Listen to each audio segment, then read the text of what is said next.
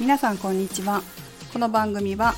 東京都世田谷区ボディボイス心と体のトレーナー私メグが主に健康やダイエットに関するさまざまな情報を配信する番組です。207回目の今日は酒に強くなるは危険をお送りします。私は健康運動指導士という資格を持ってるんですけれども、まあ、健康づくりのための運動指導の資格ですね。私は看護師の資格も持ってるので本当に健康っていうところで、えー、社会に貢献してるという感じです。でですねこの資格を持っていますと健康持ってなくても買えるのかな？健康づくりっていう雑誌が買えるんですね。で購読してるんですけど2020年の12月号にちょっと面白い記事が載ってました。皆さんは酒は鍛えれば強くなるっていうことって聞いたことありますか？なんかいらっしゃいますよね。私もちょっとタレントさんで聞いたことある人いるんですけどテレビでお酒を少しずつ飲んでたら強くなったみたいなことを言われてた方がいたんですけど、まあ、これに関することで面白いことが書かれてました。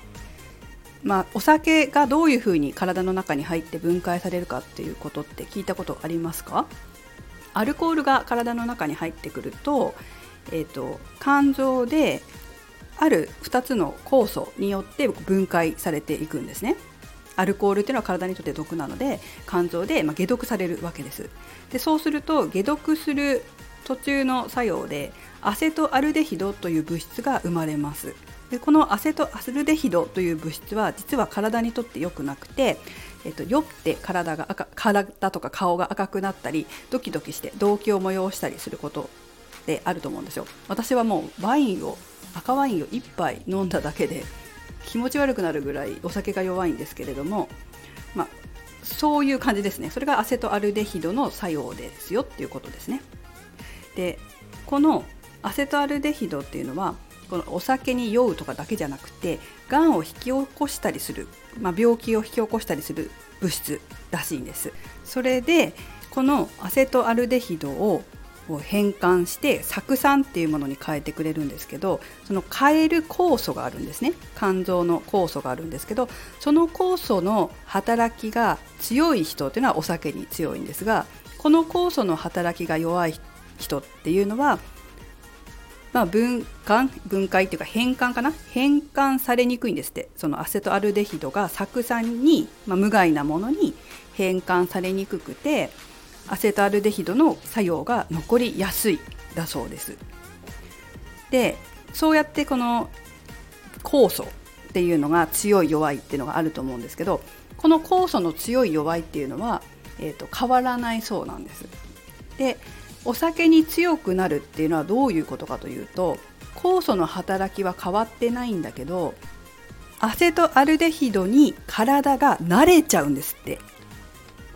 それってつまり良くない体にとって良くないアセトアルデヒドに慣れちゃうっていうのはちょっと危険じゃないですか？である研究によるともともとお酒に強い人強い人ね。そういう人が毎日日本酒を4合飲み続けていると飲まない人に比べて食道がんになる危険性が12.1倍高まるらしいんですがもともとお酒に弱かった人こちら弱かった人ねがその後飲めるようになって毎日日本酒4合程度のお酒飲むのを続けていると飲まない人に比べて食道がんになる危険性がなんと103.8倍高まるんだそうです。約10倍ですね。強い人と弱い人と。だけど、まあ、強いからいいってわけじゃないですよね。食道がんになる危険性は飲まない人に比べて12.1倍は高まってるんで。なので飲める人も飲みすぎずに適量の飲酒が、まあ、1合って言いますよね。日本酒だったらね。が適量がいいですし弱い人とか飲めない人とかに飲ませてはいけないし強くなれていてはいけないってことですね。で最後にこの先生が書かれてたのが面白かったんですけど弱い人や飲めない人にはお酒以外の人生の楽しみをおすすめします。ということでした。私もそれがいいんじゃないかと思います。私は酒の楽しみはないですがスポーツとか運動とかの楽しみっていうのはありますがそれもまた楽しいもんです。アルコールで楽しいのとは違うけどでもいい仲間ができたりね体がすっきりしたり健康になったりっていう楽しみ酔うことっていうのがいっぱいありますので是非そういった楽しみお酒弱い人は見つけてみられるのはどうでしょうか。はいこんな感じでお酒の話は終わりなんですけど、え隣にですねちょっと面白いことがもう一個載ってたんですよね。えっと、厚生労働省で10月27日に令和元年国民健康栄養調査の結果を公表したらしいんですが生活習慣改善の意思についてを問いたらしいんですね、まあ、調査したらしいんですけどえ食習慣に関する関心はあるけども改善するつもりはないという方の割合は男性で24.6%女性で 25.0%4 分の1ぐらいですね。の人が改善するつもりはないそうです。で運動習慣に関しては男性は23.9%で女性は26.3%変える気はないだそうです。4分の1だそうです。皆さんどうですか？4分の1に入ってませんか？ぜひ4分の3の方に入って食習慣や運動習慣の改善をして健康で健康の方がねメリットあると思いません？